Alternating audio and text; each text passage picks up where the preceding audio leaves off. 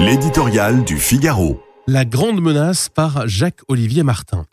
Chat GPT, il n'aura fallu que quelques semaines pour que l'intelligence artificielle de nos films de science-fiction déboule dans la vie de millions de personnes.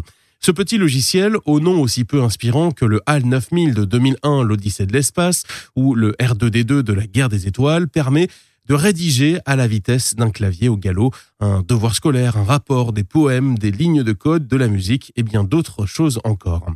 Bluffant, vertigineux, inquiétant tout à la fois. Avec ChatGPT, l'IA laisse entrevoir sa capacité à devenir un auxiliaire de notre intelligence, au même titre que la machine a permis à l'homme de décupler ses forces physiques, d'augmenter sa productivité et de bâtir le monde moderne. Une révolution à coup sûr aussi prometteuse, nos lycéens l'ont vite compris, que dangereuse. Car si ces logiciels sont encore très loin de rivaliser avec l'intelligence humaine, ne vont-ils pas, à mesure qu'ils progresseront, influencer nos comportements et notre capacité à réfléchir, favoriser la paresse intellectuelle, jusqu'à décider à notre place?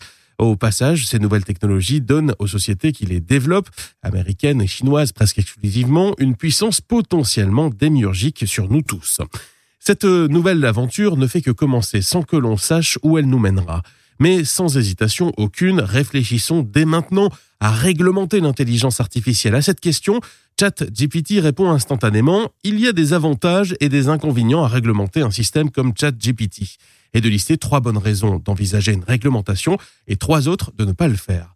La machine est prudente par construction, elle n'a ni opinion ni conviction et cela tombe bien.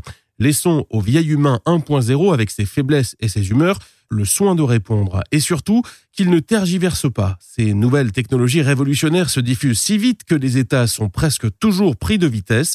Mensonges, cyberviolence, complotisme. En une décennie, les réseaux sociaux sont devenus un enfer pour nos démocraties. Ne laissons surtout pas l'IA hacker nos cerveaux.